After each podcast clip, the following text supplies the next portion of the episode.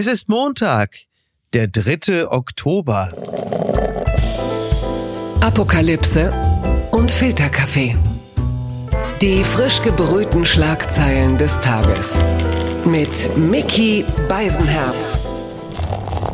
Einen wunderschönen Montagmorgen und herzlich willkommen zu Apokalypse und Filterkaffee, das News Omelette und natürlich blicken wir auch heute auf die Schlagzeilen und Meldungen des Tages. Was ist wichtig?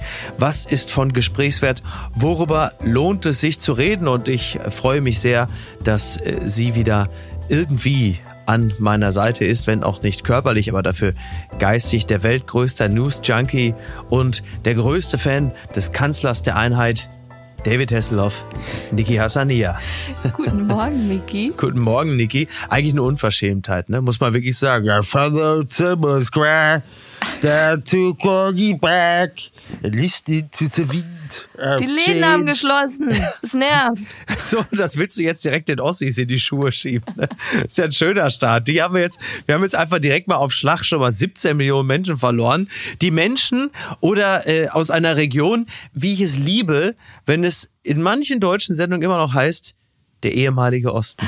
Das ist immer, das gefällt bei, mir besonders gut. Hast du bei äh, Bericht aus Berlin gesehen? Im Michael Interview? Kretschmer, ja. Genau. Wie er sagte, dass der Tag der deutschen Einheit ganz groß gefeiert wird im Osten Mhm. und äh, dass die Menschen im Osten sich als klare Gewinner der Wiedervereinigung sehen. Ja. Und da dachte ich mir so, speak for yourself, buddy. Das erklärt er wieder der tobenden Meute, die demnächst wieder ihn beim Schneeschaufeln vor der eigenen Einfahrt besuchen. Naja, nein, also ähm, ist, ist ja nun wirklich überhaupt gar kein Geheimnis, dass wir große Fans der deutschen Einheit sind. Sonst wäre ich ja nicht letzte Woche in Leipzig gewesen mit Machowetz, Henig und Polmer. Und dann könnte ich ja auch nicht Julia Menger bei Total, Radio 1 morgens total, zuhören. aber- aber- also das ist ja nun wirklich niemandem großartig zu erklären. Ne? Aber Kretschmer versucht da natürlich auch irgendwie äh, so ein bisschen was einzumassieren in die Sachsen. Ja, aber als Ministerpräsident denkst du dir so, ja, du hast eine schöne politische Karriere hingelegt, aber ich glaube nicht, dass es repräsentativ für alle Menschen aus dem Osten ist, dass sie sich als Gewinner fühlen. Nein, das, äh, ich glaube, da gibt es jede Menge Umfragen. Ich glaube, das könnte auch sehr spannend werden, denn äh, die deutsche Einheit wird ja heute zelebriert in Erfurt. Und das ist ja nun bekanntermaßen Home Turf von, Von äh, Höcke.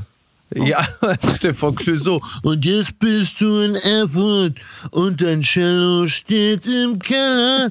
Was äh, im Keller von Höcke steht, weiß ich nicht, aber ich könnte mir vorstellen, dass er das heute zum Tag der deutschen Einheit rausholt für so eine kleine Konkurrenzveranstaltung. Aber wir wollen vielleicht auch einfach grundsätzlich positiv auf diesen Tag blicken und uns von solchen, äh, wie sagt Wolfgang Kubicki, Kanalratten nicht die gute Laune verderben lassen und äh, schauen stattdessen auf das hier. Entzauberte Scheinriesen. Ja, in äh, unserer Vorstellung wäre das Jair Bolsonaro, der äh, zur Stunde, da wir reden, zurückliegt. Also die ähm, Tropical Trump. Tropical Trump, richtig. Die Hochrechnungen, die uns so vorlagen, die sahen Lula, den ehemaligen Präsidenten Brasiliens und den linken Herausforderungen vom rechten Amtsinhaber Bolsonaro, sahen äh, Lula vorne, zwischenzeitlich bei mal 51 Prozent, dann mal bei 48. Ähm, klar, ne? Also würde er im ersten Durchgang mehr als 50 Prozent der Stimmen holen, dann wäre die Stichwahl am 30. Oktober dahin. Und äh, das sind ja zwei interessante Menschen, die sich da gegenüberstehen. Du hast, wie du richtigerweise sagst, äh, den Amtsinhaber, den Tropical Trump, Jair Bolsonaro, den Rechtspopulisten, der den Slogan hat, Brasilien über alles, Gott über allen. Und dann hast du auf der anderen Seite den ehemaligen linken Gewerkschaftler Lula da Silva, der ja 2002 schon mal zum Präsidenten gewählt worden Und ist. Und einer der beliebtesten äh, Ja. Präsidenten überhaupt in Brasilien gilt. Ja. Genau, seine beiden Amtszeiten gelten vielen Brasilianern als goldene Jahre. Hohe Rohstoffpreise, der Wirtschaftsboom, viel Geld wurde in Sozialprogramme gesteckt, Millionen Menschen schafften es aus der Armut. Auf der anderen Seite blühte die Korruption und Lula wurde 2017 wegen Geldwäsche und Bestechung zu einer langen Haftstrafe verurteilt. Jetzt kommt aber gleich vorweg so ein bisschen so diese, naja, wie, wie soll ich das sagen, so pragmatisch philosophische Frage. ist es für ein Land nicht irgendwie dann doch auch wegzustecken, das bisschen Korruption im Vergleich zu dem Boom, den das Land erfährt? Also so ein bisschen das Prinzip Uli Hoeneß, der jahrelang äh, quasi äh, unglaublich viel Geld gespendet hat und dann mal ein paar Millionen Steuern hinterzogen hat. Wo man sagt, ja komm, also, ne? Ja, ich fand an der Story mit der Korruption und den Vorwürfen interessanter, dass er anderthalb Jahre dann im Knast saß. Mhm und dann aus formellen Gründen wieder freigelassen wurde und alles wurde aufgehoben. Und dann denkst du dir, ist er jetzt eigentlich dann clean oder Tja, hm. fand Korruption statt, dass er wieder rauskam? Wie ist das gelaufen? Und tatsächlich, ich, ich merke als außenstehende Nicht-Brasilianerin, wenn du siehst, was stattdessen dann kommt ja. und was der Typ macht, äh, Bolsonaro, ich erinnere nochmal, er zerstörte die Lunge der Welt, den Amazonas. Ja, richtig. Und macht es weiterhin. Übrigens auch andere Lungen wurden zerstört. Ne? 700.000 Covid-Tote ja, während seiner stimmt. Amtszeit. Ein, ein Mann, der äh, vor der Impfung warnte, äh, zwischenzeitlich erzählte, man würde dadurch, glaube ich, zum Krokodil werden oder so, was dazu geführt hatte, dass äh, diverse, ähm, in dem Falle kann man, glaube ich, noch von Clan-Bossen sprechen, die die Favelas kontrolliert haben, ihrerseits eine restriktive Corona-Politik in ihren äh, Favelas durchgesetzt haben, äh, plus Impfung. Also das ist ja auch schon mal, also wenn so diverse Drogenbosse eine bessere Corona-Politik in ihren Vierteln praktizieren als du als Präsident, äh, da kann man das auch durchaus als Krisensymptom bezeichnen. Du hattest mir im, im Hinblick auf das Land Brasilien unter anderem von einer sehr interessanten App erzählt. Das fand ich wirklich sehr, sehr spannend. Ja, also was mich wundert an Brasilien, es ist so ein wunderschönes Land. Und wer mal in Rio war, sagt, es ist die schönste Stadt überhaupt, die sie gesehen haben. Aber sie haben echt ein Problem mit Waffengewalt. Und ich, ich schaue immer auf die Nachrichten aus den USA, wenn es um, um Waffenbesitz geht, wie viele Waffen da im Umlauf sind. Aber eigentlich ist Brasilien noch tausendmal schlimmer. Und es ist so schlimm, was, was Schusswaffen angeht, dass man da sogar Apps hat. Also mhm. sie heißen übersetzt verlorene Kugeln, also Balas Perdidas. Und ähm, verlorene Kugeln werden Kugeln genannt, die abgefeuert werden, um, um irgendjemanden zu treffen oder mhm. wie auch immer. Und die treffen aber nicht die Zielperson, sondern sind dann im Umlauf. Die fliegen da einfach wild umher, ja? Die fliegen wild umher und treffen dann wirklich komplett unschuldige Leute, die daherlaufen. Und das hat mir dann meine liebe Freundin Joanna Kruper, schöne Grüße, erzählt, dass das wirklich so schlimm ist, dass ein Freund von ihr im Taxi saß und durchs Fenster vor seiner Nase wirklich eine Kugel vorbeiflog und, und er dann zu dem Schluss kam, ich werde nicht mehr in Brasilien leben, ich, ich werde hier wegziehen. Und ähm, allein diese Notwendigkeit, eine App zu haben, wo du als Normalo lokalisieren kannst, ey, ich habe in dieser Gegend einen Schuss gehört, hm. passt auf, Leute, das macht mir wirklich Sorgen. Dass, ähm das zeigt zumindest, dass man sich an einem gewissen Punkt äh, mit den Gegebenheiten eher arrangiert. Also man bekämpft gar nicht mehr die Ursachen, sondern man nimmt dann halt einfach umherfliegende Kugeln als eine Art Naturgesetz wahr, äh, um das herum man dann mit einer App versucht äh, zu kommen, äh, wo du gerade die USA angesprochen hast. Also kein Anti-Amerikanismus, aber vielleicht kann man sich ja mal erkundigen, ob diese App auch eventuell übertragbar ist auf äh, bestimmte Bundesstaaten. Ja, aber in den USA hast du wiederum andere Apps, die dir auch zeigen, was es da für Probleme gibt. In San Francisco hast du ja diese App, wo du einträgst, wenn du menschliche Fäkalien entdeckst, weil die da so ein Problem mit ähm, Obdachlosen hast, die auch äh, psychische Störungen haben, die dann wild in der Gegend defekieren. Ja, oder, oder halt eben auf dem äh, Grab der Ex-Frau, wie wir ja mit Felix Groß in der Wochenendbeilage gelernt haben. Und äh, wir kommen jetzt mal hierzu. Sowas kann man sich nicht ausdenken. Das tut weh beim Zugucken. Horrorvideos. Russen lassen sich Knochen brechen, um nicht zur Front zu müssen. Das berichtet der Berliner Kurier. Ähm, ja, seit der Teilmobilisierung durch Russlands Diktator Wladimir Putin tauchen immer mehr Videos von Kriegsdienstverweigerern auf, die sich von anderen die Knochen absichtlich brechen ließen. Eines der Videos zeigt, wie ein junger Mann sein Bein auf eine Treppe legt. Sein Kumpel richtet es nochmal aus, nur um dann mit Anlauf von einer höheren Treppenstufe darauf zu springen. Der Angesprungene krümmt sich vor Schmerzen. Es könnte also geklappt haben. Ja, sowas hieß früher Horror. Jackass. Mittlerweile ist das halt einfach wirklich die schreckliche, die, die traurige Realität, die immer mehr Menschen äh, in Russland betrifft, die halt eben nicht in den Krieg wollen und die es möglicherweise auch nicht mehr ähm, zur Grenze schaffen. Denn äh, da äh, sieht man ja mittlerweile kilometerlange Schlangen von Menschen, die versuchen es aus Russland rauszuschaffen. Also fürchterliche Szenen. Es wird auch berichtet von den ersten Menschen, die sich aus den Häusern stürzen, nur um nicht an die Front zu müssen. Also das ist natürlich alles andere als, als witzig. Aber das ist der Stand der Dinge, den wir jetzt gerade haben.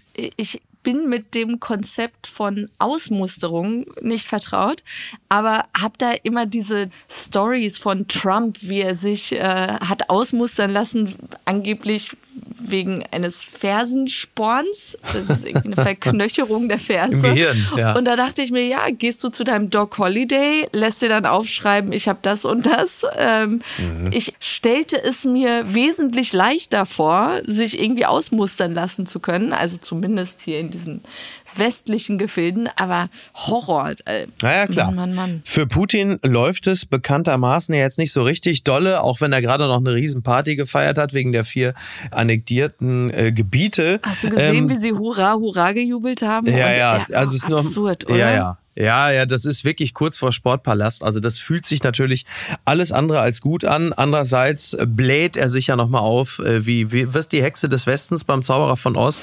Also das ist ja so ein bisschen im übertragenen Sinne die Situation gerade. Er bläht sich auf, er, er wird nochmal zur ultimativen Schreckensgestalt, er droht mit der Atombombe und die Situation, die klar wahnsinnigen Mut erfordert ist, auszutarieren ob das jetzt ein Bluff ist, weil er wirklich Angst hat, oder ob er da, äh, also ernst zu nehmen, ist er natürlich allemal. Aber das ist halt die Frage. Derweil ist es so, dass Zelensky die strategisch wichtige Stadt Liman für vollständig geräumt erklärt hat. Also laut Präsident Zelensky befindet sich die Stadt vollständig unter ukrainischer Kontrolle. Also erlebt er da seine ganz persönliche Liman-Pleite. Ich wusste es so übrigens. Selbstverständlich. Selbstverständlich ist es so. Und das ist jetzt gerade die Situation. Und äh, Kadyrov, der Tschetschenenführer, den speziell du sehr schätzt, Niki, der hat natürlich, weil er sowieso insgesamt auch nicht so ganz happy ist mit der Kriegsführung von Putin, auch schon mal vorgeschlagen, dass jetzt auch mal die taktische Atombombe her muss. So. Ja, genau, teilweise oder so. Er hat so ein bisschen Ja, ja. relativiert, wo Ja, ja. du denkst, ja, die Atomwaffen sind auf jeden Fall bestimmt sehr gut zu dosieren und man, und man kann sie bestimmt perfekt äh, einschätzen. Ja. Was, was ich so an der ganzen Diskussion gerade, ich verstehe den Einwand, dass man sagt, durch diese Scheinreferenten kann Putin jetzt behaupten, diese Gebiete seien jetzt russische Gebiete. Genau. Und Das heißt, ein Angriff darauf seitens der Ukraine oder des Westens würde bedeuten, ein Wäre Atomwaffeneinsatz. formal juristisch völlig in Ordnung. Genau, genau. Aber was dem widerspricht, ist, die Gebiete äh, auf der Krim, Mhm. die sind doch schon auch so in Scheinreferenten, beziehungsweise sie gelten ja auch als russische Gebiete, obwohl sie keine sind. Und dann wäre diese, Mhm. diese rote Linie wäre ja schon längst erreicht. Und was macht jetzt den Unterschied? Ja, die Detailfragen interessieren mich in dem Zusammenhang tatsächlich auch. Also das sind ja dann natürlich auch so Also es formal fühlt, sich an, juristische. es fühlt äh, sich an wie so, so ein Vater, der weiß, dass er jetzt wirklich nicht viel in der Hand hat und anfängt zu zählen, so bei drei und dann Ja. so eins, anderthalb Naja. und deshalb am Ende vielleicht doch a bliff. Das ist äh, unsere Hoffnung. Ein anderer hat eine rote Linie in gewisser Hinsicht äh, überschritten und zwar äh, Karl Lauterbach, unser Gesundheitsminister. Der hat bei Twitter, eigentlich bezog er sich auf einen Beitrag von Richard David Precht, der dem Redaktionsnetzwerk Deutschland in einem Interview bei Geier und Niesmann äh, gesagt hatte, es wäre doch vielleicht eine Idee, dass einzelne NATO-Staaten Russland garantieren sollten, dass die Ukraine nicht in das NATO-Bündnis aufgenommen werde. Und daraufhin reagierte Karl Lauterbach und schrieb mal ehrlich, also was sollen jetzt Kniefälle vor Putin bringen? Also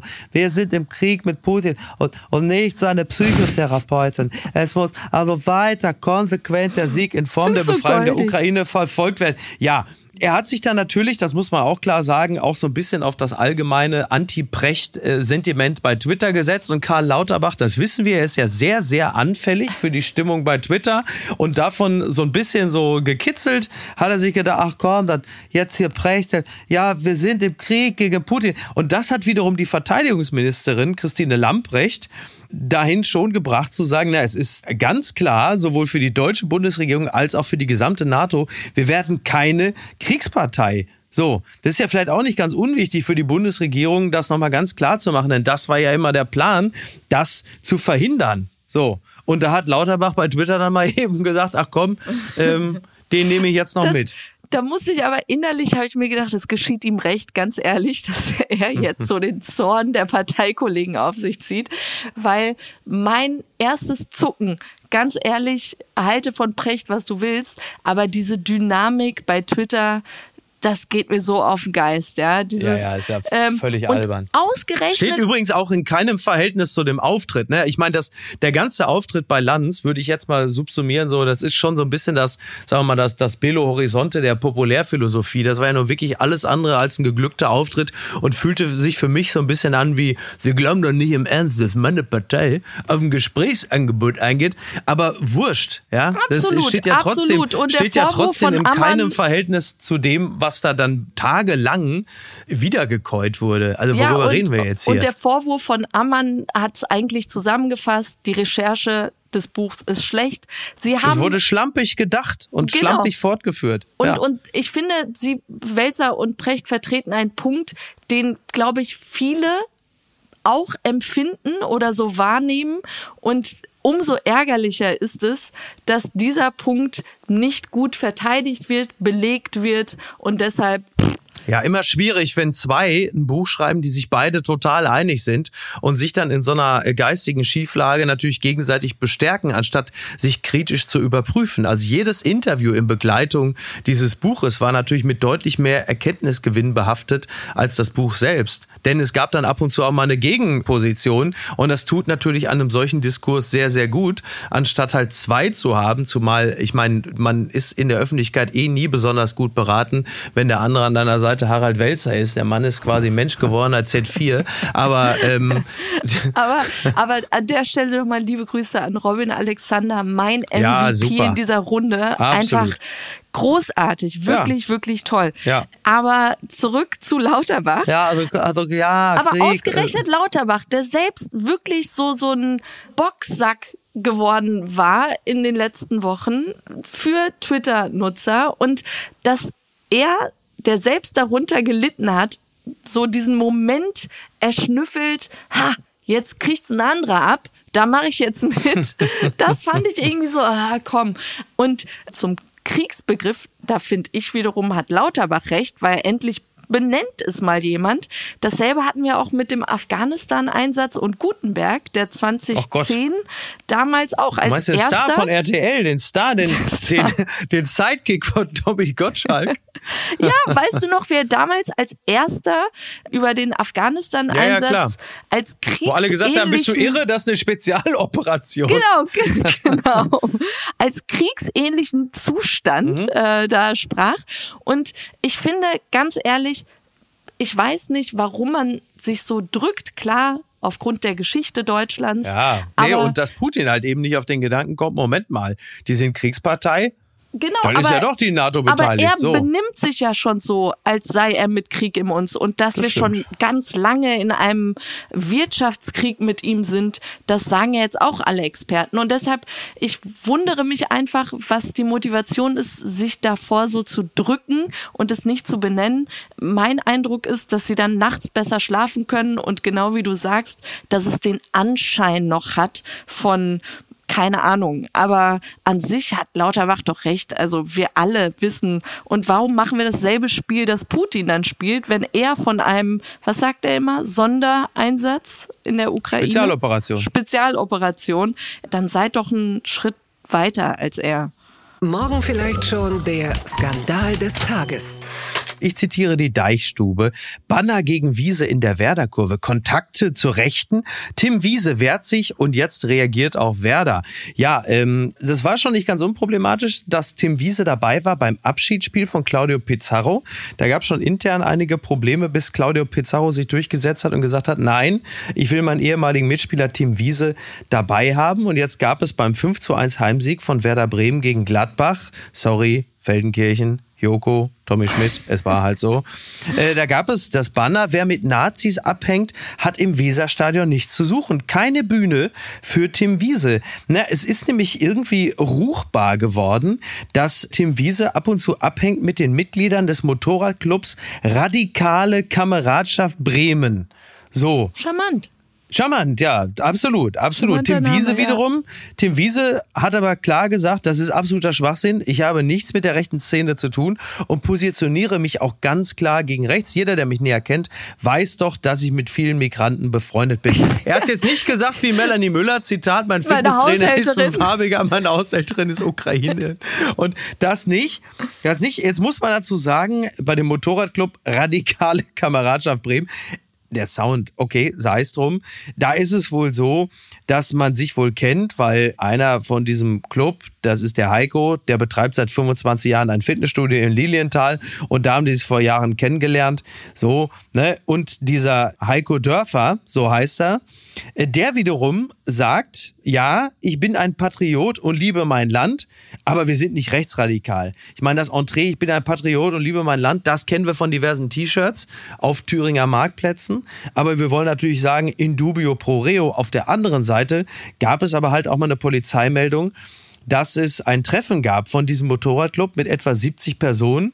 Da waren einige Teilnehmer der rechtsextremen Szene zuzuordnen und die Einsatzkräfte stellten Motorräder, Baseballschläger, zwei CDs mit dem Bild von Adolf Hitler und Pyrotechnik sicher. So, Hui. da möchte ich mal sagen, das ist ja jetzt auch nicht, also ich weiß jetzt nicht, ob Tim Wiese jetzt äh, der rechten Szene zuzuordnen ist. Ich habe nur gehört, statt mit dem Lambo fährt er mittlerweile mit dem Leopard 2 Panzer um die Eisdielen rum. Das, also, ne? Ah, schade. Also, Tim Wiese, ich muss gestehen, er war irgendwie immer so mein Guilty Pleasure. Ja. Hat er nicht irgendwann auch mal so Ultimate Fighting oder so gemacht? Ja, er sollte doch wresteln. Er sollte mal Wrestler sein. Ja, das fand ich irgendwie Drollig. cool. Ja.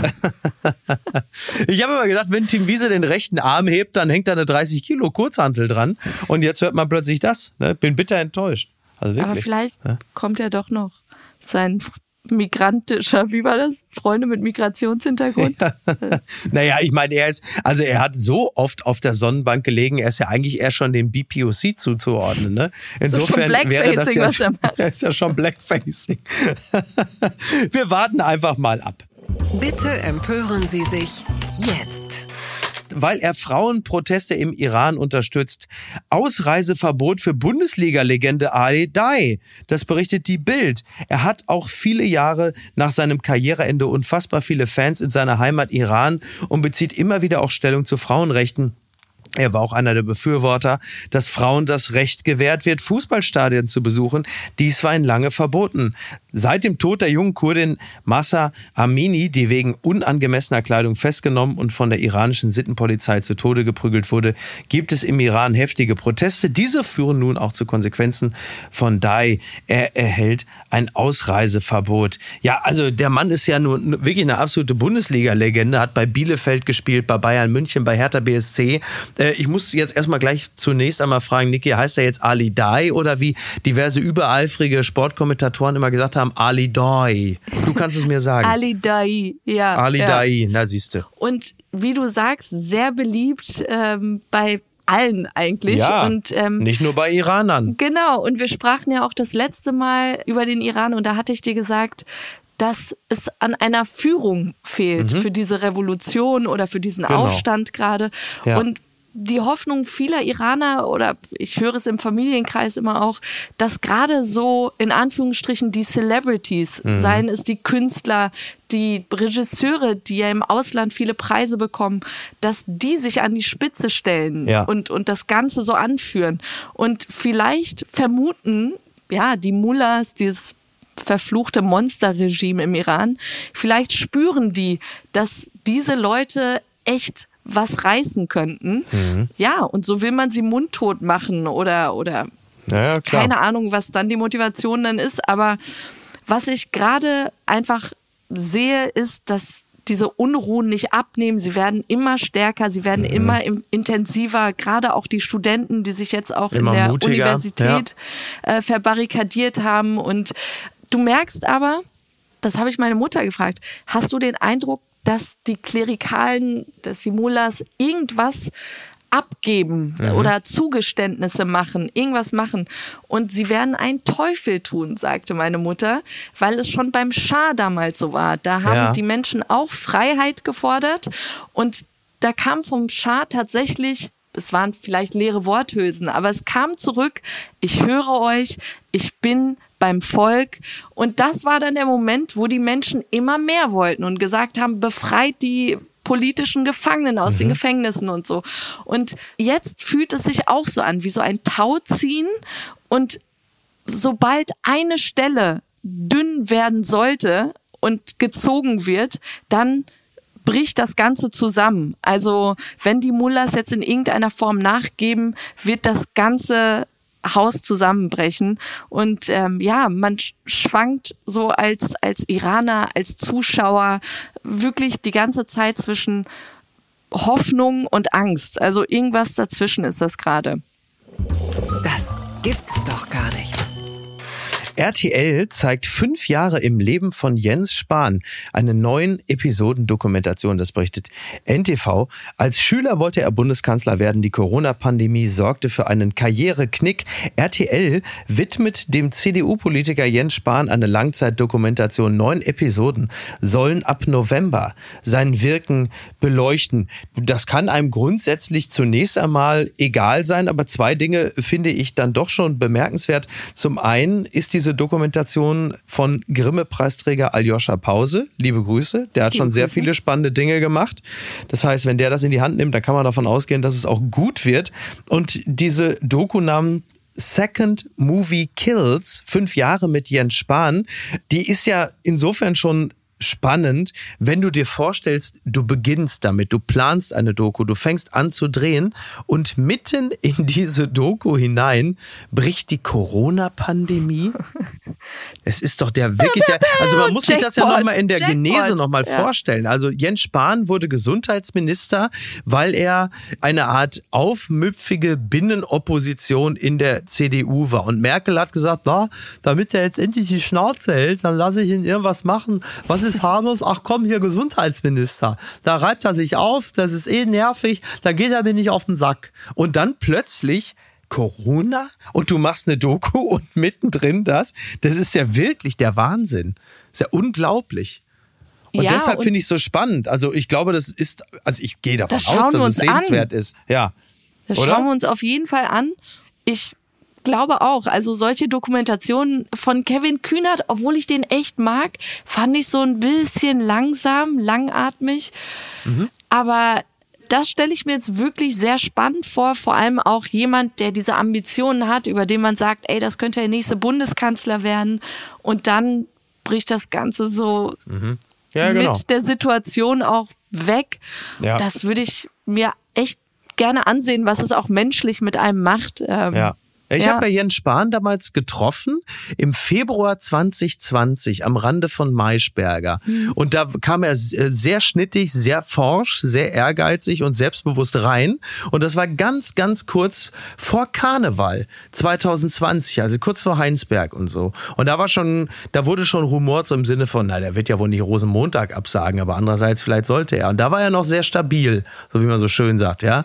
Und dann habe ich komplett Corona, haben wir ihn natürlich in der Öffentlichkeit erlebt. Wir werden einander viel verzeihen müssen und zwischenzeitlich ja auch echt so ein bisschen grenzgebrochen. Und jetzt bin ich ihm wieder begegnet am Rande äh, meiner Sendung bei NTV. Also nicht am Rande, sondern mittendrin. Er war ja zu Gast. Und da war er schon wieder ganz bei sich selbst. Hat er sich schon wieder bekrabbelt, möchte man sagen. Und ist mittlerweile ja schon wieder relativ. ähm, Hat wieder Feuer wir mal, gefangen. ist schon wieder so halber Oppositionsführer. Ja. Ja, ja.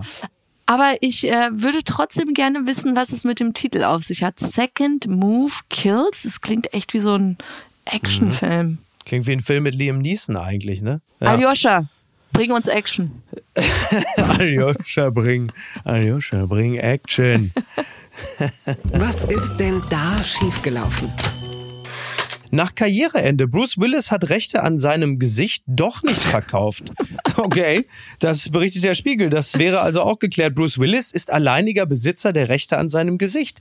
Kürzlich waren gegensätzliche Meldungen durch das Netz gegeistert. Naja, es, es gab so einen Spot für ein russisches Telekommunikationsunternehmen und also da war Bruce Willis halt einfach zu sehen. Aber offensichtlich nicht der echte. Er hat die Rechte an seinem Gesicht abgetreten für diesen Clip, für ein Unternehmen, ein Deepfake-Unternehmen namens Deepcake. Und Bruce Willis hat jetzt nochmal klar gemacht, dass Deepcake nicht die Rechte an seinem Gesicht besitzt, sondern dass es lediglich sein Einverständnis gab für diesen einen Clip.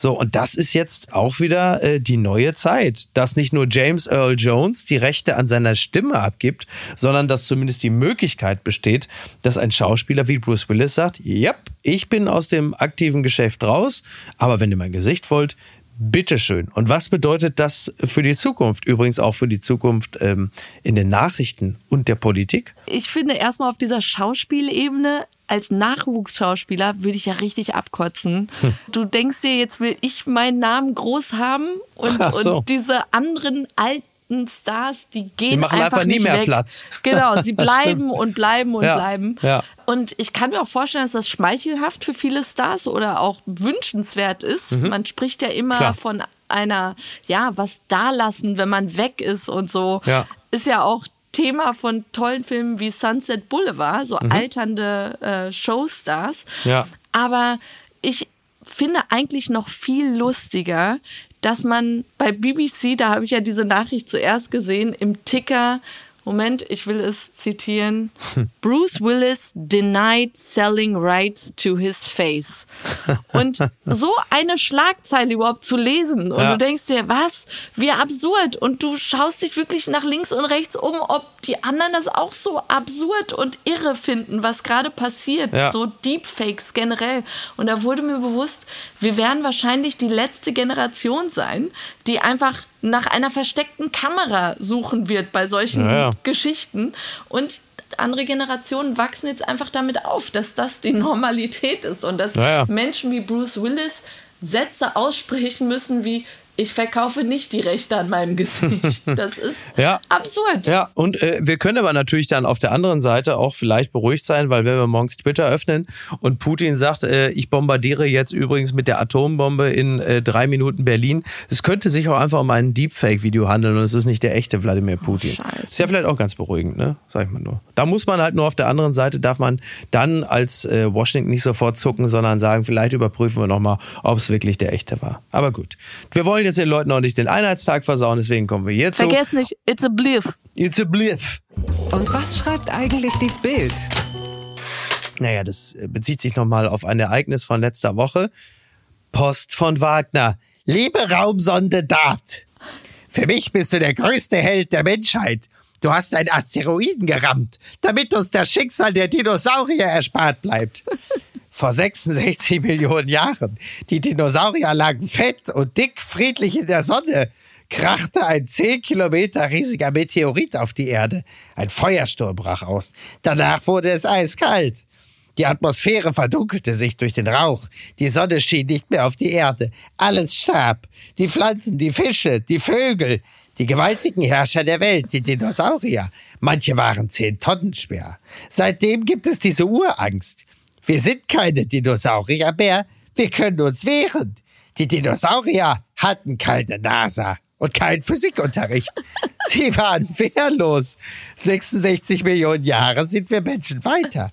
Wir sind bereit, gegen diese fliegenden Ungeheuer im Weltall zu kämpfen. Raumsonde DART hat den Asteroiden angegriffen.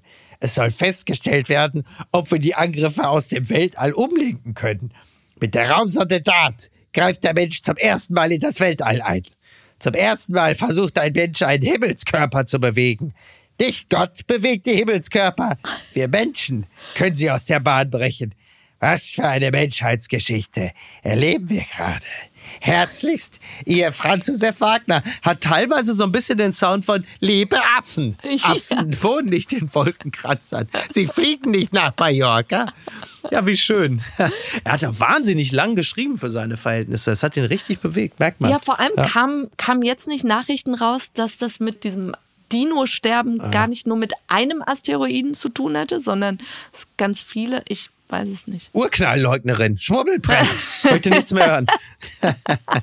ich bin fertig für heute. Kannst machen, was du willst. Ich bin raus. Ich fahre jetzt direkt nach Erfurt. Ich will die Rede von Steinmeier hören. Wir beide, mein Freund, der Ministerpräsident von Thüringen, Ich will lieber die gaukeln. Er deutsche einfach- Einheit war ein Glücksfall der deutschen Geschichte. Ich will das, ich will mich einpeitschen lassen von Frank Walter. Ich sag's wie es ist. Nächster, ich will Olaf Scholz kann übrigens auch noch hinkommen. Er ist wieder äh, negativ. gesund. Er ist gerade noch frisch, er ist gesund getestet. Toll. Äh, ja, Klasse, er kann jetzt hinfahren. Ja. Ich würde lieber gaukeln, wer 80 Mal das Wort Freiheit sagt und das als Trinkspiel haben.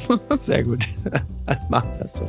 Also, wir sehen uns in Bleib Erfurt. In. Erfurt der Start. Wir sind in Erfurt der Start. Also, bis denn. Tschüss.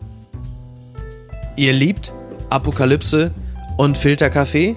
Ihr habt wahnsinnig Lust, das Ganze mal live auf der Bühne zu sehen. Diesen herrlichen Free Jazz, diese Late-Night-artige Atmosphäre, diesen, diesen Wahnsinn, diesen ungezügelten und dieses herrliche, interessante Spiel zwischen Ernsthaftigkeit, gehobene Blödsinn, kleiner Literatur und den Themen des Tages, den Themen der Woche, besprochen mit wunderbaren Gästen wie beispielsweise Jasmin Embarek, Markus Feldenkirchen, Oliver Polak, Jagoda Marinic und, und, und, und. Dann sichert euch jetzt noch Tickets auf eventim.de für die Live-Tour von Apokalypse und Filterkaffee mit Mickey Beisenherz, das bin ich, und Andreas Loff, das ist Andreas Loff, und Gästen. Und die Termine sind 6. Oktober 2022 in Köln, 8. Oktober in Berlin, 9. Oktober Hamburg, 11. Oktober Dortmund, 12. Oktober Frankfurt am Main und der Tourabschluss ist am 19. Oktober in München. Die Menschen, die da gewesen sind, hatten wahnsinnig Spaß. Sie haben nicht mit dem gerechnet, was sie dort erleben und ich muss ehrlicherweise zugeben, ich auch nicht. Es war toll, es wird toll sein und wer sich jetzt Tickets sichert, der wird es garantiert nicht bereuen und eine Menge aus diesem Abend mit rausnehmen.